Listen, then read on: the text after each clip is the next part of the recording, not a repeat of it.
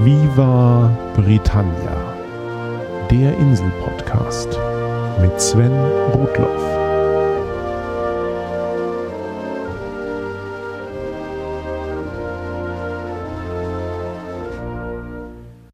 Herzlich willkommen zu Folge 78 von Viva Britannia, dem Podcast über Großbritannien und die Briten. Als ich vor drei Jahren mit diesem Podcast begann, habe ich mich zunächst thematisch sehr auf das konzentriert, was mir nach meiner eigenen Zeit auf der Insel als besonders typisch britisch in den Sinn kam. Aber je mehr ich für die einzelnen Folgen und meine eigenen Erfahrungen drumherum recherchiert habe, umso mehr Neues habe ich entdeckt oder wiederentdeckt. Den Namen Samuel Pepys zum Beispiel hatte ich vorher noch nie gehört. Und plötzlich taucht er immer wieder auf, egal ob ich nun zu Pubs, zur Wissenschaft oder zur Seefahrt recherchierte. Dazu kam dann irgendwann noch meine Ambition, ein möglichst umfassendes Bild über die Insel, ihre Geschichte und ihre Kultur zu geben. In der britischen Musik- und Kunstgeschichte zum Beispiel kenne ich mich nun wirklich nicht aus. Aber natürlich muss es dazu eigene Viva Britannia Folgen geben. Zur Popmusik und zur klassischen Malerei habe ich jeweils schon eine Sendung gemacht und zur klassischen Musik und zur modernen Malerei habe ich noch fest welche geplant. Aus dem gleichen Grund wird es auch noch eine eigene Folge zu Schottland geben, nachdem ich die drei anderen Teile von Großbritannien schon behandelt habe. Bei meinen Recherchen stolpere ich auch immer wieder über irgendwelche Bestenlisten. Seien es nun die bekanntesten britischen Maler, die schönsten Nationalparks oder die beliebtesten Fernsehsendungen. Solche Listen sind Gold wert, um sich inspirieren zu lassen und bloß nichts Wichtiges zu übersehen. Im Jahr 2002 hat die BBC eine Umfrage gemacht um die nach der Meinung der Bevölkerung 100 größten Briten, die 100 Greatest Britons, zu identifizieren. Auf Platz 1 kam der ehemalige Premierminister und Literaturnobelpreisträger Winston Churchill. Siehe Viva Britannia Folge 52. Auf den ersten zehn Plätzen findet man auch Diana, Princess of Wales, Charles Darwin, William Shakespeare, Isaac Newton, Elisabeth I., John Lennon, Admiral Nelson und Oliver Cromwell. Alles Namen, die zumindest mir sofort etwas gesagt haben. Nur ausgerechnet auf Platz 2, direkt hinter Winston Churchill, landete ein Mann, von dem ich noch nie zuvor etwas gehört hatte. Eisenbart Kingdom Brunel. Und genau aus diesem Grund soll es heute um diesen Mann gehen. Aus mehrerlei Gründen müssen wir diese Geschichte aber mit Eisenbart Brunel Senior beginnen, dem Vater des legendären Briten. Der Vater hieß mit vollem Namen Mark Eisenbart Brunel und bevorzugte Zeit seines Lebens eigentlich auch den Vornamen Eisenbart, aber Historiker nennen ihn gewöhnlich Mark Brunel, um Verwechslungen mit seinem Sohn zu vermeiden. Marc Brunel wurde 1769 in der Normandie geboren. Als zweiter Sohn eines reichen französischen Bauern sollte Marc eigentlich mal Priester werden aber in seiner Zeit im Priesterseminar in Rouen zeigte er mehr Begeisterung und Talent für die Zimmerei und den Schiffsbau als für Griechisch und Latein. Sein Vater erlaubte ihm, den geistlichen Weg aufzugeben. Marc heuerte bei der französischen Marine an und schipperte durch die Karibik, während in Frankreich die Revolution ausbrach. Zurück in der Heimat lernte er in Rouen noch die englische Weise Sophia Kingdom kennen, die dort als Gouvernante arbeitete. Marc Brunel war jedoch Royalist. Und so musste er kurze Zeit später vor den französischen Revolutionären fliehen und seine Freundin Sophia zurücklassen. Er bestieg ein amerikanisches Schiff und landete 1793 in New York. Sechs Jahre arbeitete Marc Brunel als Bauingenieur in den Vereinigten Staaten und er wurde sogar Chefingenieur von New York. Er entwarf Häuser, Hafenanlagen, Geschäftsgebäude, ein Arsenal und eine Kanonenfabrik. Mark Brunels Design für das Kapitol in Washington beeindruckte die Offiziellen auch. Deren Wahl für den Bau des Parlamentsgebäudes fiel aber schließlich auf den Entwurf des amerikanischen Amateursarchitekten William Thornton. Während eines Abendessens im Jahr 1789 erfuhr Mark Brunel dann von einem technischen Problem der britischen Navy. Die hätte Schwierigkeiten, die rund 100.000 Blöcke aufzutreiben, die sie jedes Jahr zur Ausrüstung ihrer unzähligen Segelschiffe bräuchte. Blöcke, das sind die hölzernen Rollengehäuse, durch die die Seile von Segelschiffen geleitet werden, oder anders gesagt, Teile eines Flaschenzugs. Diese Blöcke wurden damals nämlich noch Stück für Stück von Hand gefertigt. Marc Brunel entwarf kurzerhand eine Maschine, um die Herstellung solcher Gehäuse zu automatisieren. Mit dem Entwurf für die Maschine im Gepäck kehrte Marc Brunel den USA den Rücken und reiste nach England, um seine Idee persönlich der Admiralität zu präsentieren. Auf der Insel lief für Brunel zunächst alles super. Samuel Bentham, der Bruder des bekannten Philosophen Jeremy Bentham, den ich in Folge 70 erwähnt hatte, war zu dieser Zeit für die Werften der Royal Navy zuständig. Bentham empfahl, die Maschine von Brunel zu bauen. Und innerhalb weniger Jahre waren im Marinestützpunkt Portsmouth fast 50 davon im Einsatz. Sie konnten von ungelernten Arbeitern bedient werden, sie produzierten Blöcke zehnmal schneller als in Handfertigung und in Summe überstieg die jährliche Produktion mit 130.000 Stück nun sogar den Eigenbedarf der Navy. Es folgten weitere Aufträge der Navy an Brunel, insbesondere für technische Neuerungen in den Sägewerken der Werften. Auch privat ging es Marc Brunel gut. Seine Freundin Sophia Kingdom war der Französischen Revolution ebenfalls entkommen, die beiden heirateten und bekamen erst zwei Töchter und dann einen Sohn. Eisenbart Kingdom Brunel.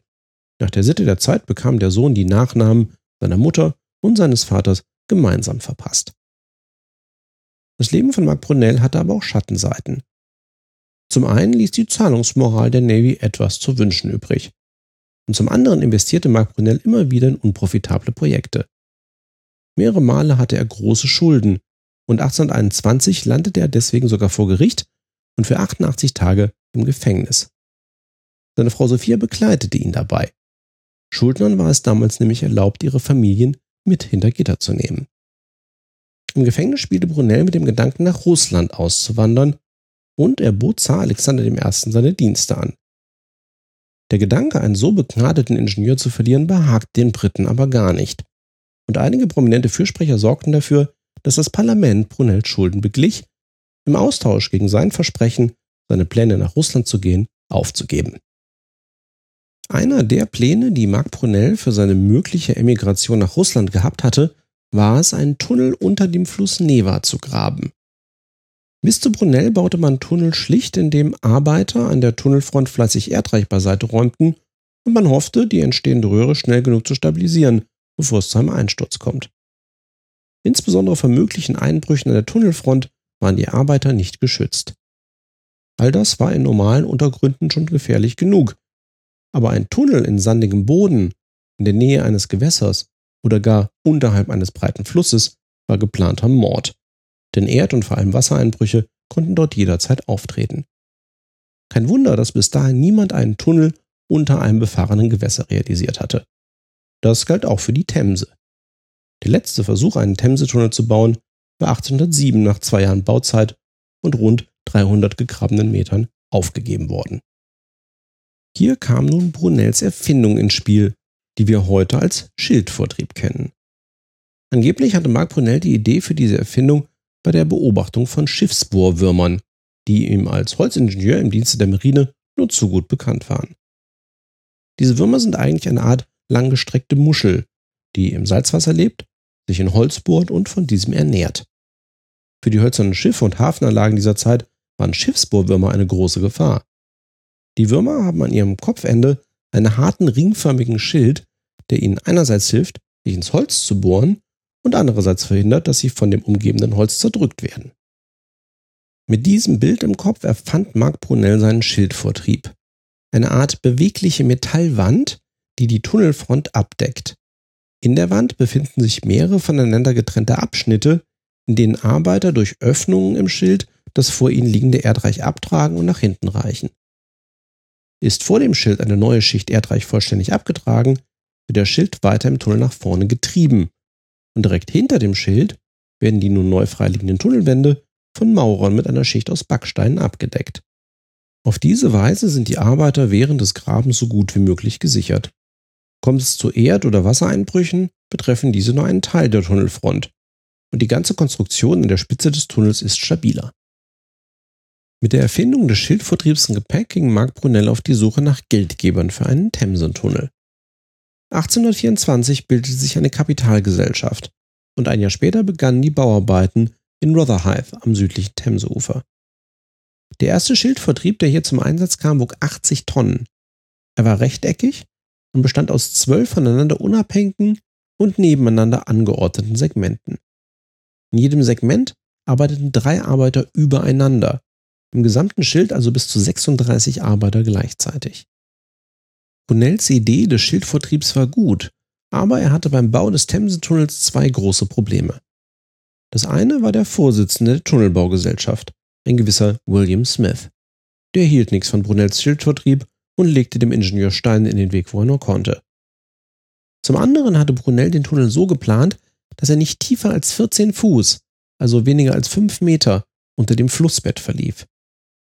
Das führte trotz des Schildvortriebs häufig zu Wassereinbrüchen im Tunnel. So auch 1828, als sechs Arbeiter starben und auch Marc Brunels junger Assistent wäre fast mitertrunken. Die durch die Wassereinbrüche entstehenden Kosten führten dazu, dass die Tunnelbaugesellschaft im gleichen Jahr pleite ging.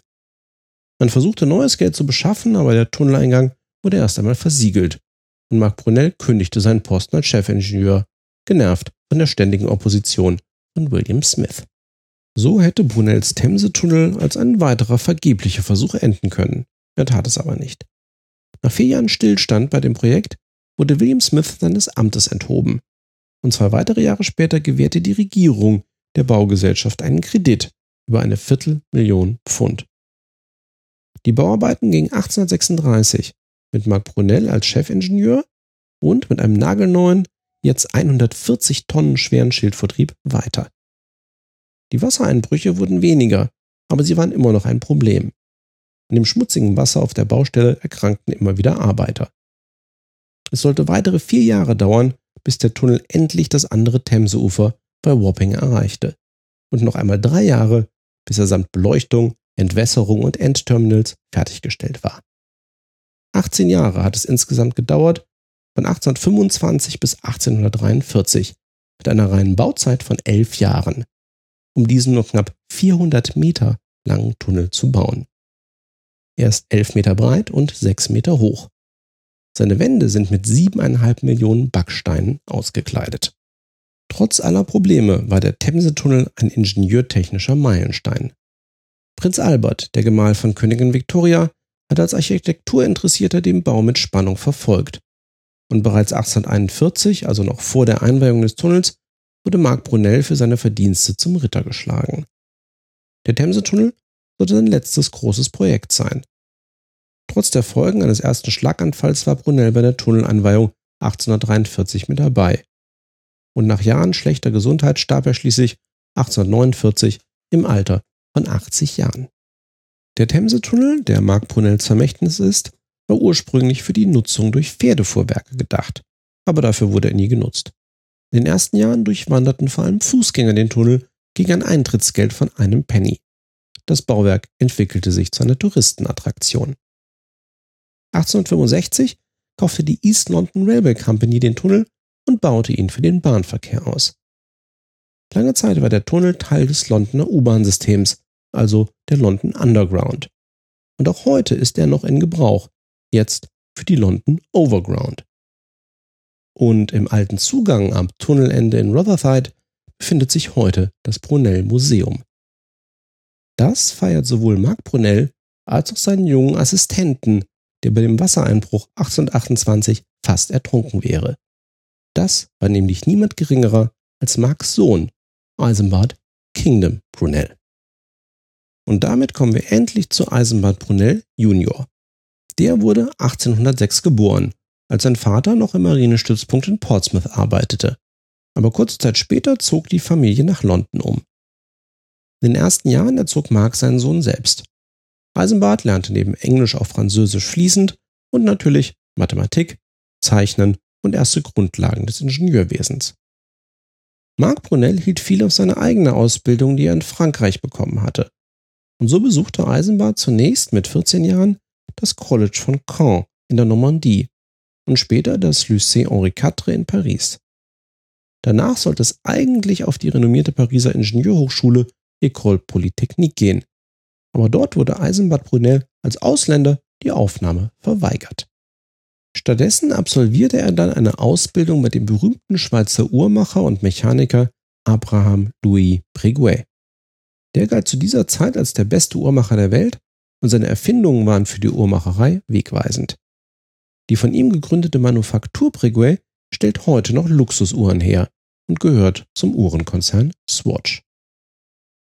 1828 hat Eisenbart Brunel, nun 22 Jahre alt, seine Ausbildung bei Breguet beendet.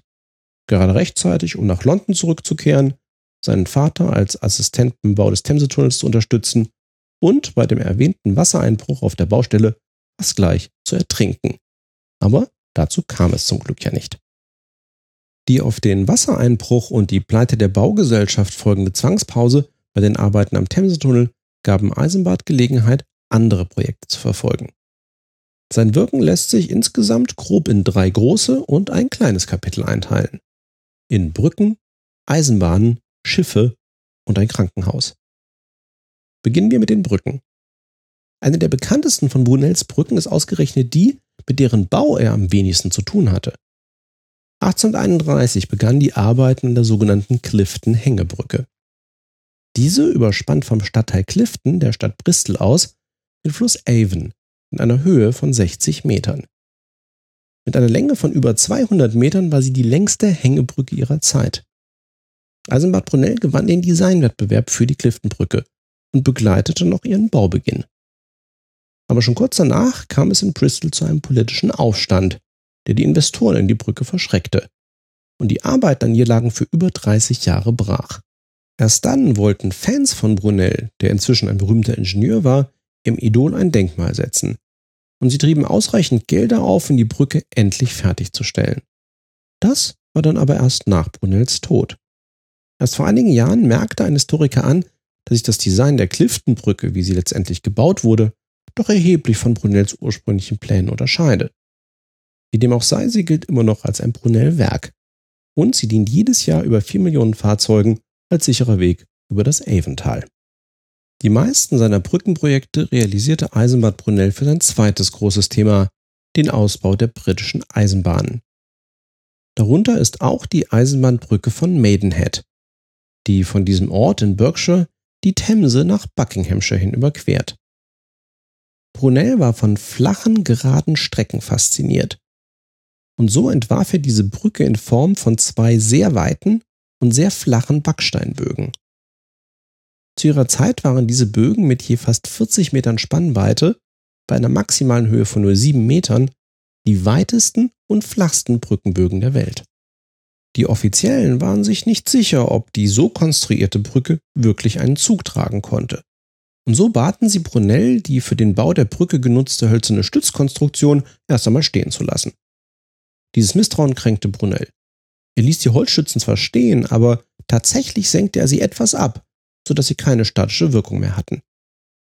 Nach einiger Zeit wurden die Stützen dann bei einem Themse-Hochwasser fortgespült, aber die Brücke blieb ja ganz offensichtlich auch so stehen. Das beruhigte die Offiziellen endlich.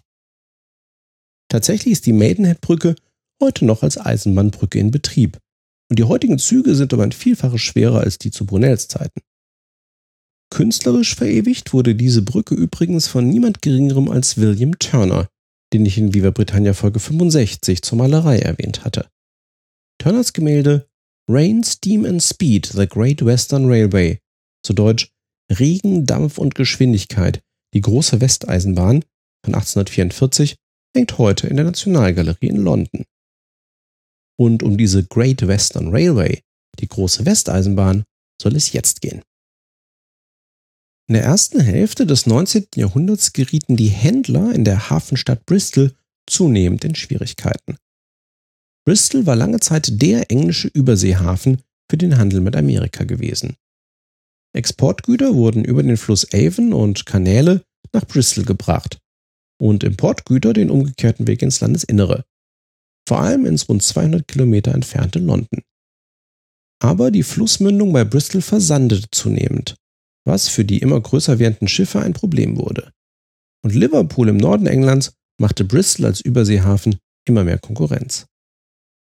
Als man um 1830 auch noch begann, eine Eisenbahnverbindung zwischen London und Liverpool zu bauen, befürchteten die Händler in Bristol, endgültig abgehängt zu werden. Ihre Lösung? Eine eigene Eisenbahnverbindung zwischen London und dem Südwesten Englands musste her, bis nach Bristol. Und diese Verbindung sollte natürlich schneller, komfortabler und besser für den Güterverkehr geeignet sein als jede andere. So wurde 1833 die Great Western Railway Company gegründet. Und man schaute sich den damals gerade 29-jährigen Eisenbart Brunel als Chefingenieur aus. Der war wegen seines Designs der Clifton-Hängebrücke in Bristol gut bekannt. Und da sowohl die Arbeiten an der Brücke als auch nach wie vor am Themsetunnel in London ruhten, hatte Brunel Zeit für das Eisenbahnprojekt. Wie ich vorhin bereits andeutete, Brunel war ein Perfektionist, der für Passagiere und Güter eine möglichst komfortable und schnelle Eisenbahnfahrt garantieren wollte. Aus diesem Grund traf er für die Great Western Railway zwei wesentliche Entscheidungen.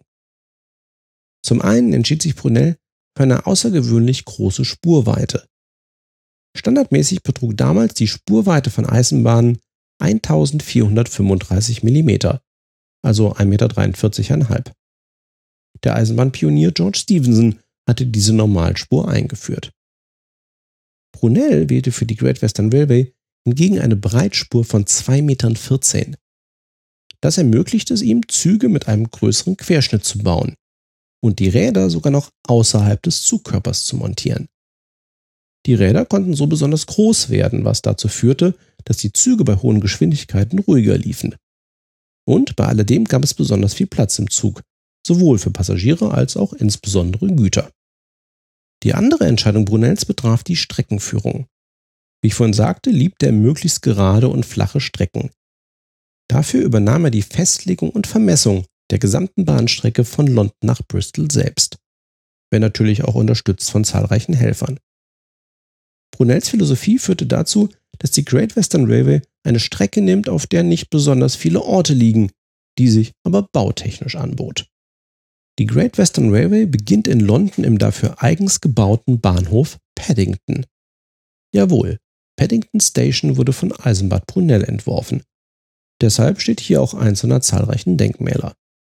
Der erste Streckenabschnitt von Paddington zum 36 Kilometer entfernten Ort Maidenhead wurde 1838 in Betrieb genommen. Mit Fertigstellung der vorhin erwähnten Eisenbahnbrücke bei Maidenhead ging es 1840 weiter bis nach Reading. Gleichzeitig begann man den Bau vom anderen Ende in Bristol her. 1841 wurde das letzte Stück der Strecke fertiggestellt. Der mit knapp drei Kilometern damals längste Eisenbahntunnel der Welt, der sogenannte Box Tunnel, zwischen Bath und Chippenham. Dessen Bau war wieder sehr schwierig und kostete rund 100 Arbeitern das Leben. Einer Legende nach ist der Tunnel so gebaut, dass man durch ihn jedes Jahr am 9. April, Brunels Geburtstag, die Sonne aufgehen sehen kann. Aber wie gesagt, das ist nur eine Legende. Keine Legende ist, dass die Great Western Railway Brunel auf der ganzen Insel berühmt machte. Alles bei der Great Western Railway ging letztlich auf sein Konto.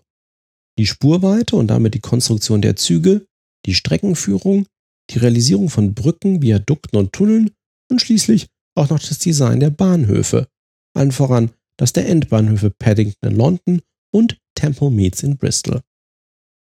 Auf die Great Western Railway folgten weitere Eisenbahnprojekte in Großbritannien und Irland. Insgesamt entstanden unter Brunels Aufsicht rund 1500 Kilometern an Eisenbahnstrecke. Außerdem verhalf er einem kleinen Dorf zu einem ungeahnten Aufstieg. Swindon liegt auf halbem Weg zwischen Bristol und Reading. Und Brunel wählte den Ort als Stützpunkt für die Wartung der Züge aus.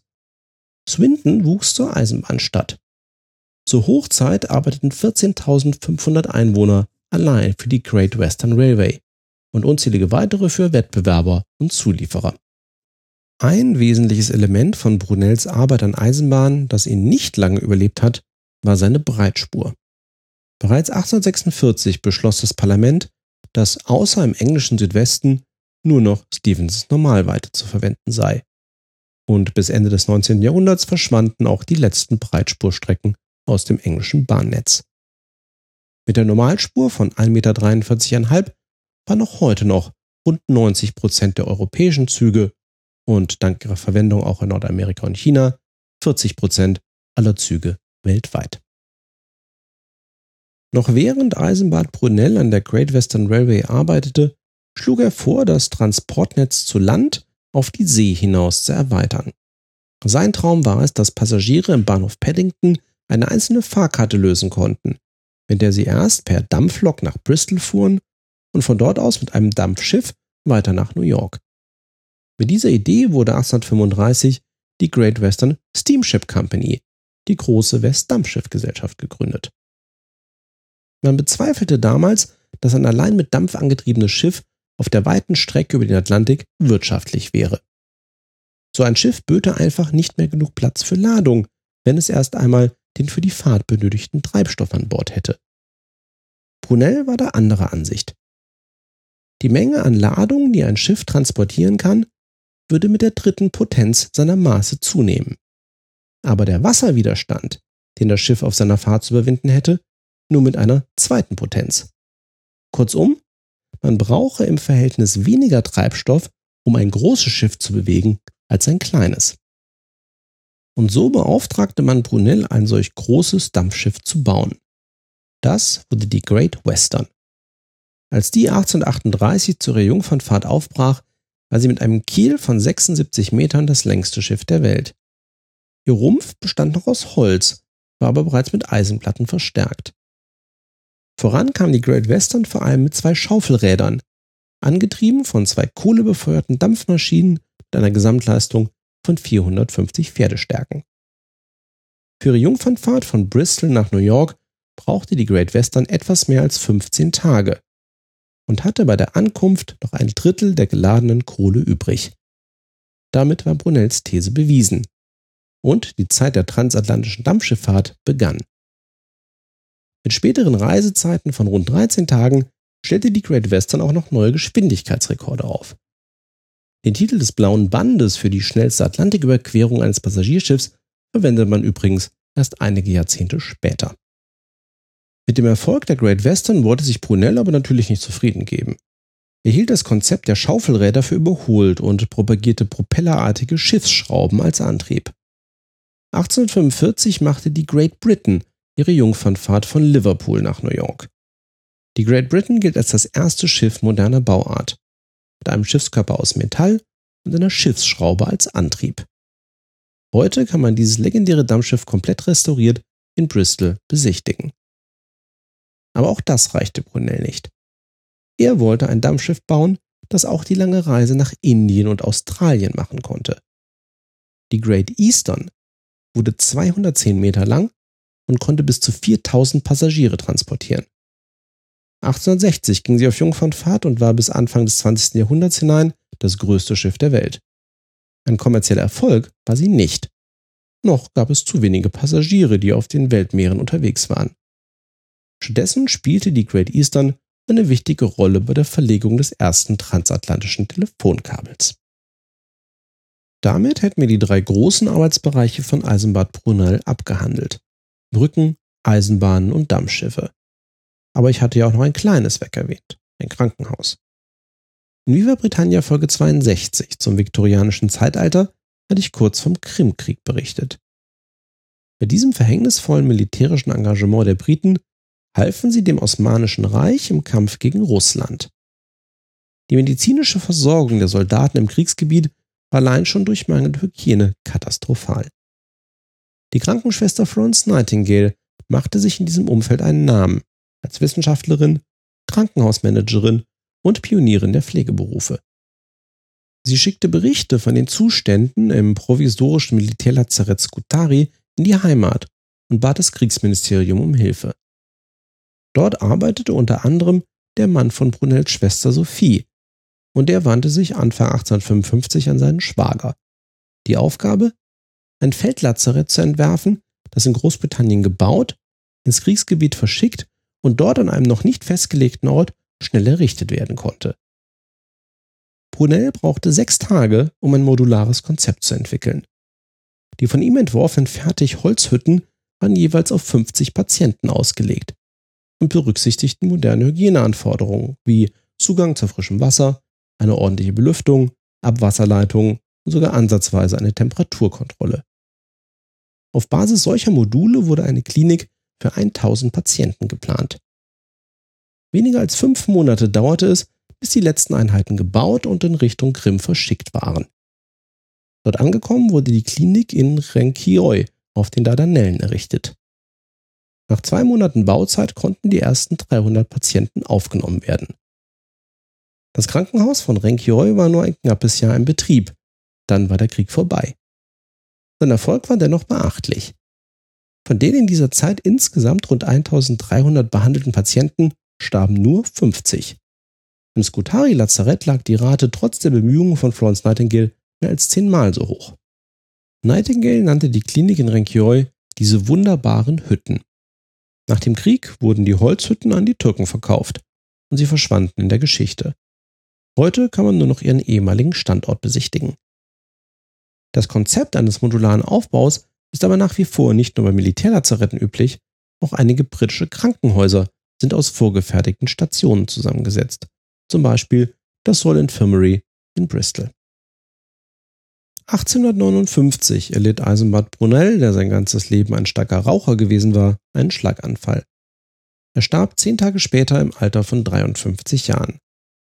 Er hinterließ seine Frau Mary und drei Kinder, von denen ein Sohn sogar in die Fußstapfen von Vater und Großvater trat und Bauingenieur wurde.